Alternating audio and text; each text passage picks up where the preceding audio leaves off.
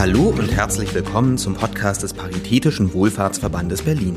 Ich bin euer Host Raphael und sitze heute mit Geschäftsführerin Frau Dr. Gabriele Schlimper zusammen. Denn sie und ihre Kolleginnen und Kollegen haben ein neues Projekt mit dem schönen Namen Berlin besser machen ins Leben gerufen. Berlin besser machen ist ein crossmediales Projekt, das aus Anlass des 70-jährigen Bestehens des Paritätischen Wohlfahrtsverbandes Berlin umgesetzt wird. Ja, und damit ähm, vielen Dank, Frau Dr. Schlimper, dass Sie sich hier ein kleines bisschen Zeit nehmen für ein Interview mit uns. Und ich fange jetzt einfach mal damit an, warum haben Sie sich denn für Ihre Arbeit in der sozialen Arbeit entschieden und nicht in etwa für zum Beispiel Margarineproduktion? Ja, warum habe ich mich für diese Arbeit entschieden? Ursprünglich von Haus aus bin ich Krankenschwester. Aus dem frühen 14. Jahrhundert habe ich mal die Ausbildung gemacht. Und dann im Laufe der Jahre mir überlegt, ich müsste eigentlich noch ein bisschen was dazu tun. Dann kam der sogenannte zweite Bildungsweg. Und im Rahmen meines Studiums seinerzeit Pflegemanagement und Betriebswirtschaft in Einrichtungen des Gesundheits Gesundheitswesens habe ich ein Praktikum gemacht hier im Paritätischen Wohlfahrtsverband. Und das hat mir schon so gut gefallen, dass ich dann später, als eine Anfrage kam, ob ich für eine Stelle, die frei geworden ist, eine Referatsstelle zur Verfügung stehe, habe ich mich sehr gefreut und habe dann hier 2001 als Fachreferentin für Pflege und Hospize meine Arbeit hier, meine Tätigkeit hier aufgenommen. Und seitdem bin ich hier kleben geblieben. Weil es total Spaß macht, weil es schön ist, weil es toll ist, Rahmenbedingungen zu schaffen, damit andere eine gute Arbeit leisten können hier in dieser Stadt. Und ähm, inwiefern machen Sie denn Berlin mit Ihrer Tätigkeit hier so Tag für Tag ein Stückchen besser?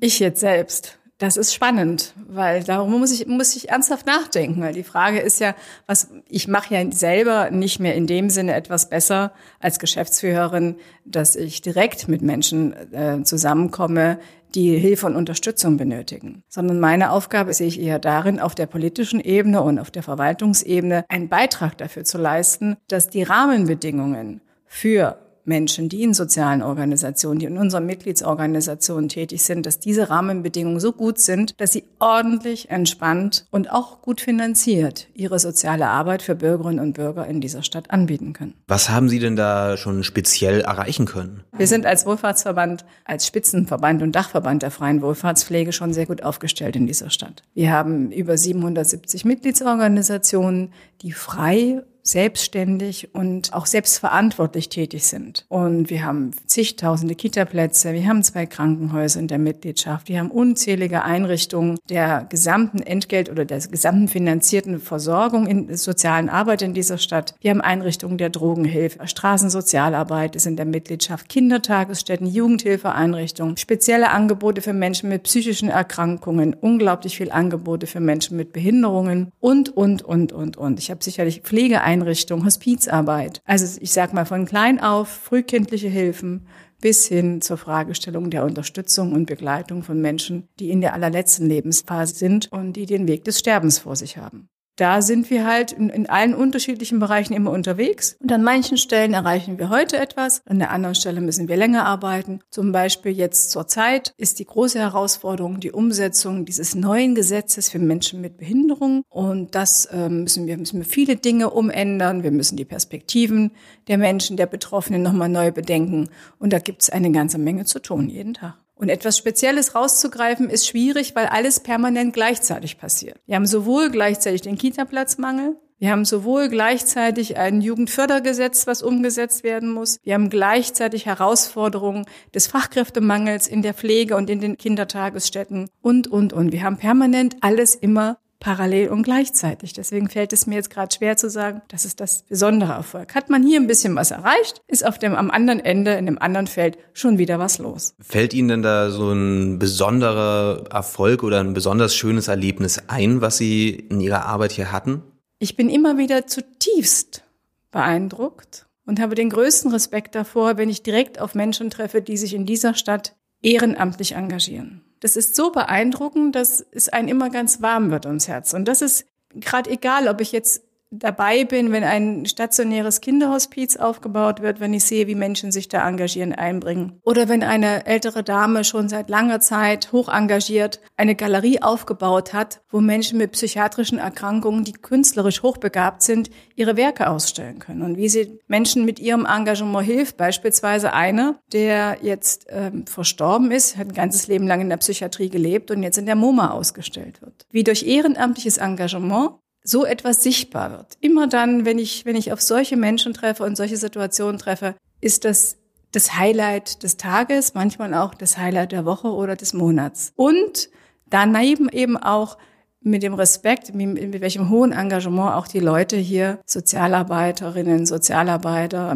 Heilerziehungspfleger, Krankenpfleger, Krankenschwestern oder Gesundheitspflege, wie sie das jetzt nennen, egal wo auch immer, wenn diese Menschen auch hoch engagiert unterwegs sind, diese Arbeit machen, obwohl sie eben nicht so brillant refinanziert wird das, das beeindruckt mich richtig. Da bin ich richtig ehrfurchtig, sowohl von beidem, sowohl von den Menschen, die sich hier ehrenamtlich engagieren, als auch in vielen, vielen, in sehr vielen Fällen durch das hauptamtliche Engagement. Sie haben jetzt ja ein Projekt ins Leben gerufen, um Berlin besser zu machen. Ähm, wie genau kann das denn passieren? Oder beziehungsweise wie kann Berlin denn sozialer gestaltet werden? Wir haben heute Morgen uns nicht ausgedacht, heute machen wir, jetzt sagen wir, machen wir mal Berlin besser. So, da würde ich das nicht verstehen. Sondern wir möchten mit diesem Slogan das, was jeden Tag bei uns passiert, durch uns passiert, sichtbarer machen, hörbarer machen. Wir wollen zeigen, was wir tagtäglich tun. Ein ganz konkretes Beispiel.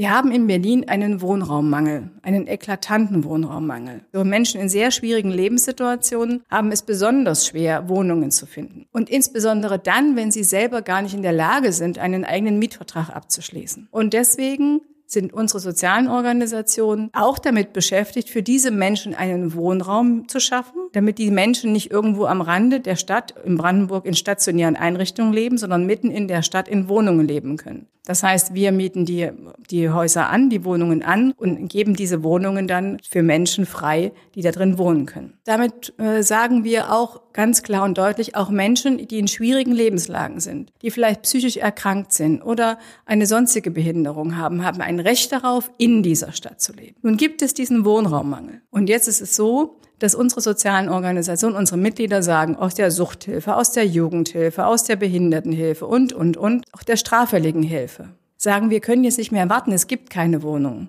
Diese Organisation haben wir vor mehreren Jahren mal zusammengeschlossen in einen sogenannten Salon sozialer Träger, gleichzeitig mit Immobilieninvestoren dass die miteinander ins Gespräch kommen. Und aus dieser ersten Idee die sich Kennenlernens ist jetzt entstanden, dass diese sozialen Organisationen mit uns gemeinsam eine Genossenschaft gegründet haben, nämlich Genius EG. In Gründung sind wir jetzt. Und haben 16 Organisationen haben sich zusammengeschlossen, um selber eine Baugenossenschaft zu sein, um dann Wohnraum zu sichern in dieser Stadt für diese Menschen. Das ist bundesweit einmalig. Weil es ist, es ist klassische Selbsthilfe, sage ich jetzt mal. Weder Geschäftsführer oder Verantwortliche der Jugendhilfe noch der Eingliederungshilfe, Behindertenhilfe oder so sind ja aufgestanden, um Immobilienmanager zu sein, sondern wir sind das jetzt aus der Not heraus. Und wir sitzen dann eben nicht da und warten, bis irgendjemand uns Häuser baut, sondern wir sagen ganz konkret, nein, wir wollen das Geschäft jetzt selber in die Hand nehmen und schauen, wie wir als Genossenschaft mit der Genossenschaftsidee Wohnraum sichern, ausschließlich für Menschen in dieser Stadt, die sonst in dieser Stadt nach den normalen Wohnmöglichkeiten hier gar keinen Platz mehr haben. Mit diesem konkreten Beispiel ist für mich ganz klar auch, auch ein Zeichen gesetzt, dass wir diese Stadt etwas besser machen wollen und, und diesen sozialen Ansatz in dieser Stadt sichern wollen. Denn sonst, wenn wir das dem Markt überlassen, auch normalen städtischen Wohnungsbaugesellschaften, Genossenschaften, würden diese Menschen aus dem Stadtbild hier verschwinden. Und jetzt noch mal ein bisschen zu Berlin besser machen. Äh, wo wollen Sie sich denn da wirklich konkret einbringen?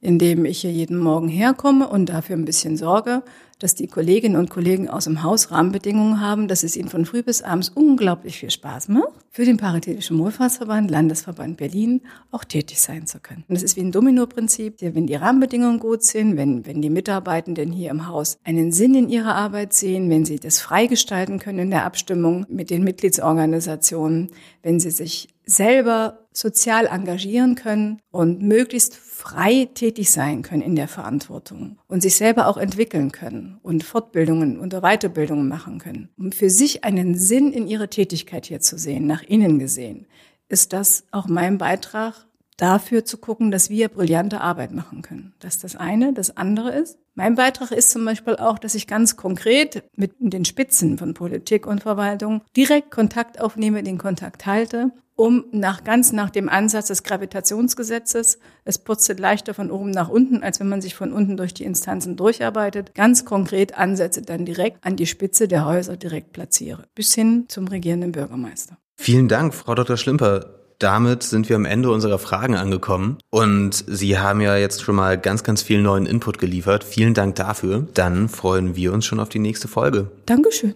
Auch für Sie, für Ihr Engagement an der Stelle. Berlin besser machen vermittelt die Vorstellungen und Werte des Paritätischen Wohlfahrtsverbandes Berlin wie Offenheit, Toleranz, Vielfalt und Respekt und soll zeigen, dass es sich nicht nur lohnt, sich zu engagieren, Engagement bringt auch Spaß und Erfüllung mit sich. Berlin besser machen erstreckt sich über das komplette Jubiläumsjahr und wir werden noch einiges von der Aktion hören. Macht mit und informiert euch gern weiter unter www.parität-berlin.de.